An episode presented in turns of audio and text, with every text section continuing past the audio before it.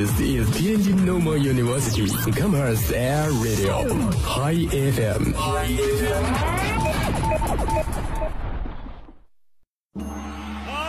饭啦！爆肚酱虾溜鱼片儿，国风熊掌溜干尖儿，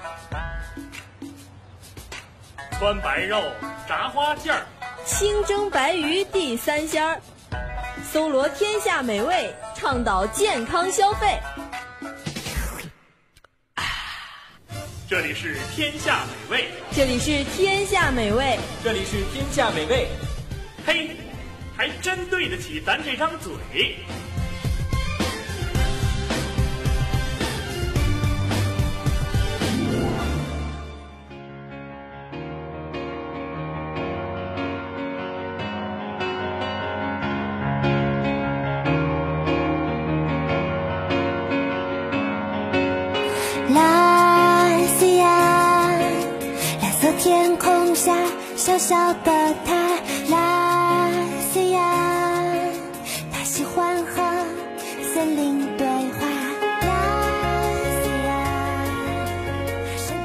Hello，各位听众朋友，大家好，这里是天津师范大学 Hi FM，您正在收听的是每周六与你不见不散的天下美味，我是魏乔。我是米子。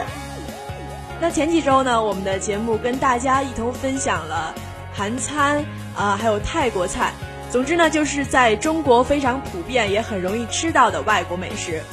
那我们今天要跟大家来分享一下哪里的美食呢？大家可以来猜一猜啊。魏小姐，坤宝啊，哎，那非常应景的日语中的“晚上好”就被米子说出来了。那听到了米子的小小剧透呢，相信大家应该也有一点点线索了。没错，我们今天呢就要跟大家来介绍一下日本料理。上旅途岸，不会害怕。蓝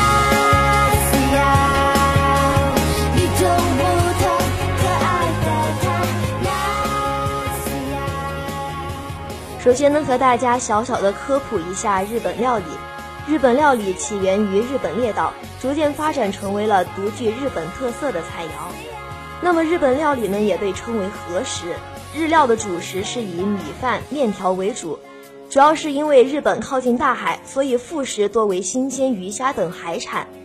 人们在吃饭的时候呢，也经常会配上日本的清酒。那么和食以是以清淡著称的，烹调时呢，尽量保持了材料本身的原味儿。没错，那日本料理在制作上面呢，非常的讲究材料的新鲜，同时也非常讲求这个切割的工艺啊，摆放非常的艺术化，也就是非常的漂亮。日本料理呢，非常注重色香味儿气四者的和谐统一，不仅是注重味觉，而且呢，更加的重视视觉的享受。和食呢，要求色自然、味鲜美、形多样、气精良。材料和调理方法也是非常重视季节感的。哎，那位小姐提到日本料理的时候，你想到的是什么呢？我觉得大多数人应该都会想到寿司啊、生鱼片、三文鱼等等这些吧。对对对，我非常的爱吃寿司。我觉得日本的寿司比起韩国的紫菜包饭呢，应该是摆设上非常的精致啊，就是很注重这个美的感觉和细节的处理啊。其实对于许多的日本人来说呢，日本料理啊是非常日常的传统饮食了，特别呢是在明治时代末期所形成的饮食。那么日本料理呢，也是被公认烹调一丝不苟的国际美食了，这也造就了日本料理精致而健康的饮食理念。在日本呢，一位好的料理师必须成为食用者与大自然之间的桥梁，要在料理师用心细致的烹调下，让客人尝到最地道的天然美味。没错，确实是感觉这个日料啊非常的清淡，而且它很好的保持了食物原本的味道，因为原味儿本来就是日本料理最首要的精神。他们在烹调的时候呢，也是非常的着重于自然的原味儿，烹调方式十分的细腻精致，从数小时慢火熬制的高汤，调味儿与烹调的手法，均以保留食物的原味为前提。基本上呢是以糖、醋、味精、酱油、柴鱼、昆布等为主要的调味料了。其实咱们在国内吃的很多日料，我感觉都不是特别的正宗，因为可能没有去，呃，像日本人在当地那样划分的很详细的类别。那日本料理呢，主要可以分为三类，包括本善料理、怀石料理和会席料理。以传统的文化习惯为基础的这样一个料理体系。哎，那我听说在十分正式的日本宴席上，要将菜放在有角的托盘上来食用，还有在茶到会之前，会给客人准备一些精美的菜肴。是的，因为日本呢和韩国一样，都是那种非常注重礼仪文化的国家。那日料本身的文化特点呢，也使得它的价格在看不见当中陡然上升，其实就是非常的贵了。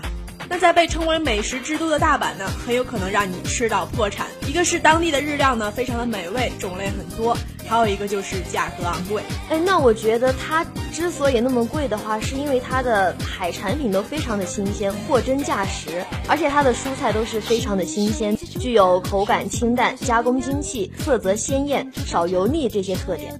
没错，那日本人呢，在做事啊，或者是做美食上面，都可以体现出他们那种严谨细致的认真，确实是咱们中国需要去学习的一点啊。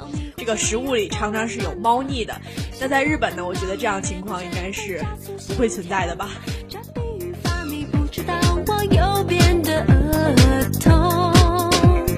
有些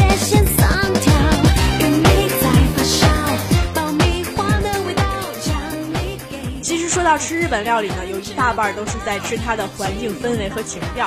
而日本料理的最大特点呢，就是以鱼虾贝类等海鲜为烹饪的主食原料，味则鲜美，有一点点咸的口感，有的时候呢又会稍微带一些酸甜或者是辣味儿。而清淡不油腻，精致营养，注重视觉味觉与器皿的搭配，就是日本料理的最大特色了。啊，那怪不得日本人他们的身材都非常的匀称，没有见到那种大胖子。对，我感觉在日本似乎非常难见到那种，啊，类似于欧美的那种肥硕的体型的人啊。这跟饮食文化是分不开的，因为欧美人都喜欢吃些油炸、油腻的那些东西，所以往往会体型比较肥硕。但是日本人呢，经常会吃这些清淡不油腻，而且是以海鲜贝类为主的东西，所以往往让自己非常的清爽，而且身材也是非常好。所以说呢，在这里魏乔要提醒一下爱美的妹子们，如果你们想要保持良好身材的话，也要学习日本人，选择清淡的饮食哦。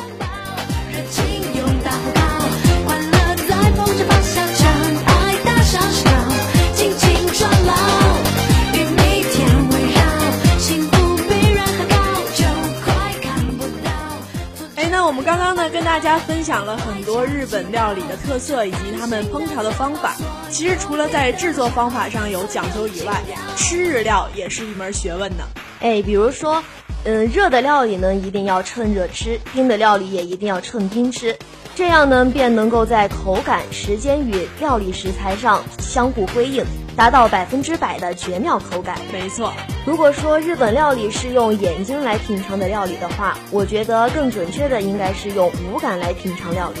哪五感呢？首先应该就是眼视觉的品尝，接着是鼻子嗅觉的品尝，嗯，耳朵听觉的品尝，还有触觉的品尝，最后当然少不了味觉的品尝了。然后说到能尝到什么味道，首先应该是五味。这五味可能同中国料理相同，酸甜苦辣咸。哎，那说到五味，不知道米子知不知道，日本料理还要具备五色才可以。听起来好高大上啊！是的，日料呢非常讲究这个色泽的搭配啊。他们的五色就是指黑白赤黄青。那当五色齐全之后呢，还需要去考虑营养的均衡。日本料理呢由五种基本的调理方法构成，就是切、煮、烤。蒸炸，其实和中国的料理相比呢，日本料理的烹饪方法还是比较单纯的。我觉得日本料理是一个非常丰富、包含了很多内涵的料理。为什么这么说呢？因为他们能够把季节感浓郁的素材用五味、五色、五法为基础来表达出来，并且呢，让人们通过五感来品尝，可以有多方面的感觉和享受。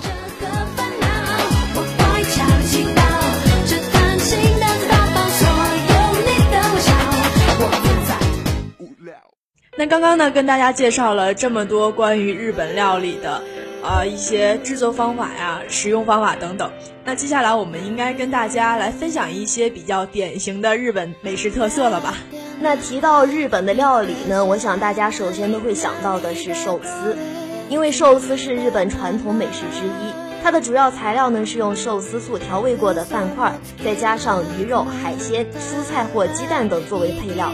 寿司的味道呢都是非常的鲜美的，很受民众的喜爱。哎，我发现日本人也是非常有智慧的啊，真的是特别会吃。因为寿司呢既包括了米饭主食，而且又包括了各种呃海鲜啊、啊肉类啊等等，当然就是依据自己的口味了。然后可以说是有饭有菜，让你吃起来的时候既不会感觉腻，而且还能饱腹，同时还能带给你营养，真的是一举多得啊，挺会吃的一个发明哈。其实，在古代的时候啊。寿司只是一种用来保存鱼的方式，人们会在鱼身上抹上盐，然后用重物压紧，让它自然发酵。当产生酸味之后呢，再用水晶米包裹起来就可以食用了，那个味道也是非常的棒的。其实呢，寿司不仅在日本地区非常受民众的喜爱，在中国呢也是非常的普遍。我相信很多的同学都会用寿司来当做外卖午餐吧，包括我今天也是刚刚订了一份外卖寿司啊。因为它也确实是非常的方便，而且吃起来也是又便捷又美味的。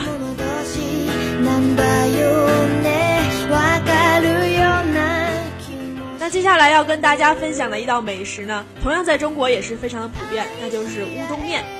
哎，那说到乌冬面呢，可以说它是最具日本特色的面条之一了。它与日本的荞麦面、绿茶面并称为日本的三大面条。也是日本料理店里边最不可或缺的主角了。最经典的日本乌冬面的做法离不了牛肉和高汤，面条滑软，酱汤浓郁。所以如果以后大家去日本旅游的话，一定要尝一碗香川县的牛肉乌冬面。乌冬面之所以在很多地方都非常的流行，是因为它的营养价值非常的高。它的反式脂肪酸是零，并且含有很多高质量的碳水化合物。乌冬面通过配合不同的佐料、汤料、调味料，可以尝到各种不同的口味儿。有的时候也会在上面加上一些裙带菜、蔬菜、天妇罗、小葱一起食用。在日本老少咸宜，不管是在家里还是在外面吃饭，乌冬面都是一种很常见的食品。粗粮呢，对我们的人体健康非常的有益，它可以帮助我们补充身体里需要的很多元素。虽然魏强呢还没有去过日本，没有吃过当地地道的乌冬面。不过呢，我在中国的一些日料馆里面也是吃过啊乌冬面的，感觉他们的那个味道还是挺鲜美的。而且在一些韩国火锅里面，有的时候你也可以选择乌冬面作为主食的。那一说到乌冬面呢，我就忽然想起了海鲜拉面。其实海鲜拉面啊和这个乌冬面也是有一些呃相似的地方吧，因为日本人也是非常喜欢吃面条的嘛。所以面在他们当地来说也是做的比较好的。那如果大家想品尝非常正宗的海鲜拉面的话呢，一定要去日本北部那个叫做函馆的岛屿。函馆呢，因为其美味的拉面和被称为成吉思汗的羊肉烧烤而闻名。为什么会有一个成吉思汗的羊肉烧烤呀？那可能说到这个呢，很多听众朋友们都非常的疑惑，因为呢，蒙古国战士的头盔和烤制羊肉的铁板。啊，就是这个当地烤制羊肉的铁板啊，是形状非常相似，因此而闻名，也是非常有趣的一件事儿啊。那这里的鱼和海鲜呢，也是非常的美味，特别是螃蟹和鲑鱼。大家在旅游的时候，可以在一大早去韩馆的鱼类早市，然后来品尝一碗超级新鲜的海鲜拉面。那日本呢，除了这些非常具有地方特色的主食以外，还有很多非常美味的小吃。那在中国呢，也是非常普遍。比如说这个章鱼烧啊、关东煮、铜锣烧等等，相信大家都吃过吧？哎，那说到章鱼烧，它又被称为章鱼小丸子。章鱼小丸子它就起源于日本的大阪，原名就叫做章鱼烧。它的历史要可能就要追溯到大正年代了。创始人是日本著名的美食家原藤由吉先生。那章鱼小丸子因为有皮肤肉嫩、味美价廉的特点，就成为了日本家喻户晓的国粹小吃。章鱼烧随后在东南亚各地区都流行起来了，成为各地区新兴的食品之一。它的主要成分主要是章鱼、章鱼烧粉、柴鱼片、海苔、沙拉酱、章鱼烧酱等。那章鱼烧在发展的过程中呢，口味也是逐渐增加啊。呃，比如说味乃滋这个口味的章鱼烧，我就挺喜欢吃的。还有这个香辣、甜辣等等口味，我都是可以接受的。那我呢，就比较喜欢吃芝士的。哎，芝士我也挺喜欢吃的。那我是不是不挑食啊？我真的感觉我是一个杂食性动物。对对对，好像很少有我不喜欢吃的美食了。不知道大家喜不喜欢吃关东煮啊？其实每次吃关东煮的时候，我都有一种麻辣烫的即视感。但是感觉中国的麻辣烫呢，总会有那么一点点油腻的感觉，可能也是因为他们的锅底吧，然后就是油也很多，味道比较浓重，就没有关东煮那么清淡了。关东煮呢用清汤来煮制，而且所有的食材都是分开煮制的，对吧？我记得。对对对，它都是分开煮的，就不会混在一块。对，所以他们就不会像麻辣烫那样子，然后味道会串在一起。每一个食材都可以保持自己的原味儿。哎，又说到咱们最开始所说的日本美食特色，非常的具有食物本身的味道，这点就可以体现出来了。然后最后呢，再蘸一些佐料等等，我就觉得，呃，味道也是非常的独特的。铜锣烧应该是大家，呃，儿时的记忆吧。大家在看这个哆啦 A 梦的时候，里面的小叮当也是非常喜欢吃铜锣烧的。啊，那虽然我没有吃过正宗的日本铜锣烧，但是也在一些蛋糕店里边吃到过。对对对，我也是这样，就是只是在一些糕点店啊里面，然后做的，我觉得味道还是都挺不错的，对，都是很好吃的。但是有机会去日本当地的话，还是一定要品尝一下最最正宗的铜锣烧。我觉得咱们俩应该去日本旅游一趟了。我带着你，你带着钱。好呀好呀，果然是土豪。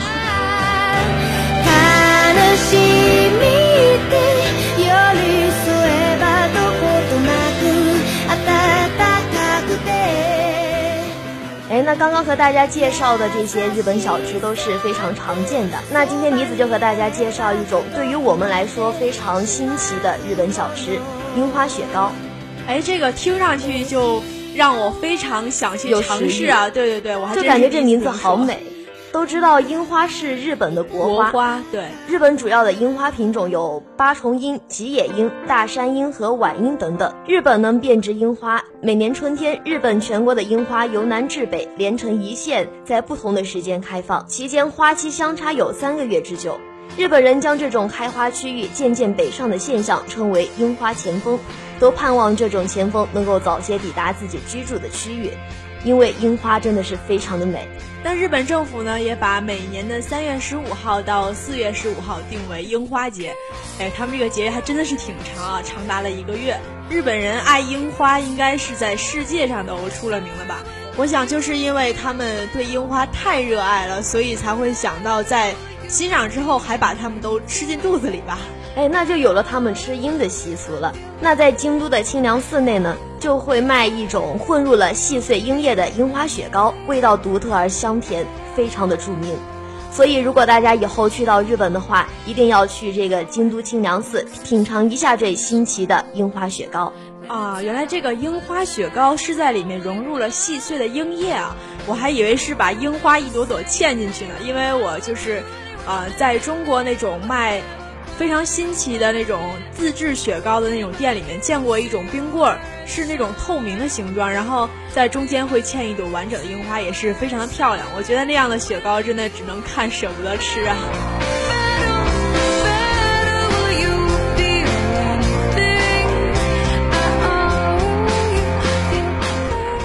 接下来进入今天的美食 DIY 板块，今天和大家介绍的是日本料理。那么今天的美食 DIY 呢，就和大家介绍一下海鲜拉面的做法。那制作海鲜拉面需要准备的材料有草虾、花枝、蛤蜊，还有综合高汤、蟹肉棒、鱼板、少许盐、拉面，还有葱花。它的制作方法呢也是非常的简单。首先第一步，把草虾去肠泥，花枝切成花片，蛤蜊吐沙洗净备用。接下来将综合高汤煮滚。放入所有的海鲜材料，把它煮熟，再加入少许盐来调味儿。最后另烧一锅水，将拉面烫熟，沥干以后摆放在碗里，倒入上一步骤的汤料，最后撒上葱花就可以食用了。哎，那听完米子的介绍呢，我也是非常的蠢蠢欲动，想要马上去尝试一下这个海鲜拉面的制作了，因为听起来还是非常简单易学、容易上手的，非常适合我们这种。呃，懒人类啊，也适合那些宅男宅女们。平时不太爱出门的话，完全可以自己在家做一碗这样既新鲜美味、好吃又富含营养的海鲜拉面了。哎，对，那平时在我们的生活中呢，多动手自己做一做这些美味的小吃，也是非常有乐趣的。没错。那到这里呢，我们今天的节目也已经进入尾声了，马上要跟听众朋友们说再见了。如果您错过了我们节目在校园之中的直播时间呢，没有关系，欢迎在手机客户端下载蜻蜓 FM，在蜻蜓 FM 上搜索天津师范大学校园广播，就可以无限循环播放我们的往期节目了。同时，也非常欢迎各位听众朋友随时关注天津师大校园广播的官方微博、微信和人人主页等网络平台，来给我们留言，参与我们的节目互动。同时，也非常欢迎各位朋友给我们发来你的吃货感受和经历，与我们分享更多的美食做法。我们在这里等着你。好了，以上就是本期节目的全部内容了，我们下周六不见不散。我是米子，我是魏乔，拜拜拜拜。 전해질까?